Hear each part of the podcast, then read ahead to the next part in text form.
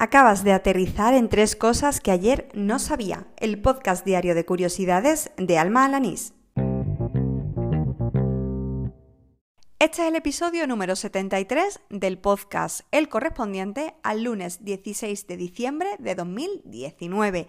Comienzo esta semana con una voz mejorada tras todo el fin de convalecencia y descanso. Y además deseando contarte mis tres nuevos descubrimientos de hoy. ¡Al lío! Para sobrellevar la convalecencia de este fin de, pues comencé a oír el podcast Kaizen de Jaime Rodríguez de Santiago. Es un podcast que tenía descargado desde hacía meses, cuando me lo recomendó mi amigo Chema Marín. Sin embargo, pues ahí lo tenía en cola, hasta que bueno, pues este fin de semana finalmente me ha dado por empezar a oírlo y la verdad es que me ha enganchado tanto que me he oído bastantes capítulos del, del tirón.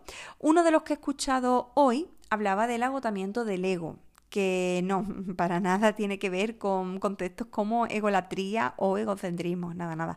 Hace más bien referencia a cómo hay veces que siendo muy conscientes de aquello que nos conviene y aquello que no, pues elegimos precisamente la opción menos favorable para nosotros, que además suele ser la más cómoda. Imagínate, pues cuando en vez de elegir una comida saludable y hecha por nosotros, pues acabamos yendo a mm, eh, un restaurante de comida rápida.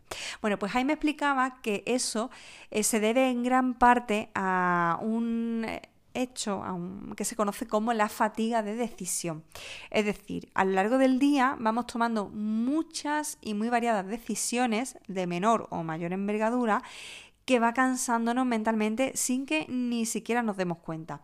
Eh, pero lo más interesante del capítulo para mí, desde luego, fue que, mm, eh, que, da trucos para controlar esa fatiga de decisión en la medida de lo posible y por supuesto pues para ser conscientes de, de ella.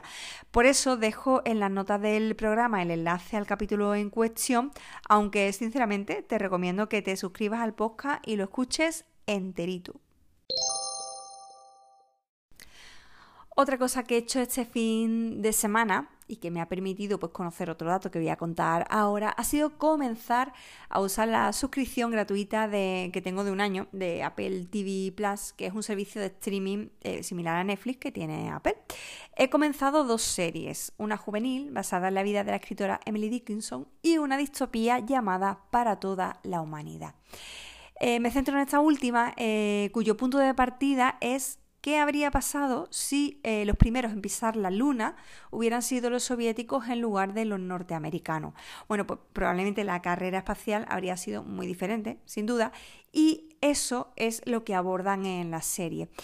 Un detalle que me gusta en concreto de esta serie, de lo que llevo visto, que son varios capítulos también, es la perspectiva de, de, género. Y como digo, esta perspectiva pues ha hecho que conozca a un personaje real eh, que fue la que habría podido ser la, primera mujer astronauta, llamada Geraldine M. Cobb, aunque fue más conocida como Jerry Cobb, y es precisamente en la que se inspira uno de los personajes que sale en la serie. Hoy están investigando un poco sobre ella, sobre la Geraldine M. Cobb de verdad. Y Jerry fue una aviadora y una de las mujeres que formaron parte del programa Mercurio 13, que fue pues, un programa formativo dirigido específicamente a mujeres que se sometieron a las mismas pruebas físicas y psicológicas que eh, los hombres participantes en el programa Mercurio 7.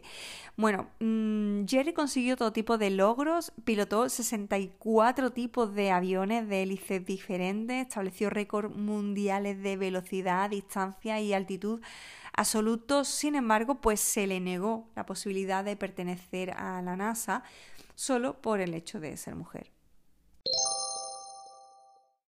Termino el programa con un hilo de Twitter muy curioso que me ha pasado por privado mi amigo Oriol Farré, al que he nombrado aquí en innumerables ocasiones, es que tiene una newsletter quincenal súper molona a la que, bueno, estás tardando en suscribirte.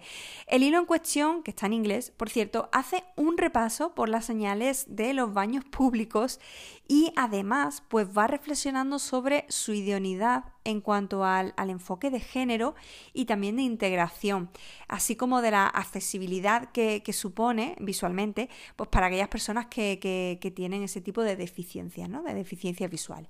El hilo, como digo, es muy curioso porque por un lado pues te ayuda o por lo menos a mí me ha ayudado a reflexionar sobre cómo los iconos que elegimos para, eh, pues para la señalética, ¿no? Para eh, señalar un lugar, transmite una determinada visión sobre los géneros y también sobre lo que es la normalidad, ¿no?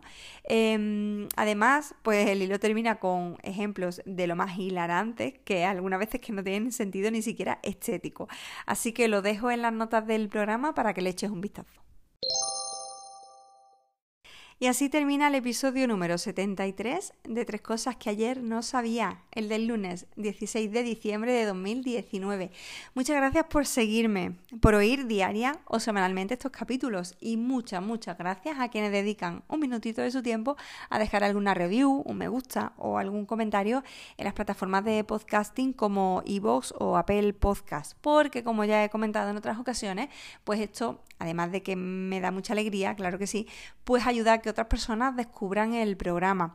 Si quieres comentarme algo a mí de forma directa, pues me encuentras en Twitter, buscas el usuario arroba almajefi y ahí puedes hacerme llegar cualquier feedback pues en torno a este podcast. Hombre, si es positivo, pues mejor.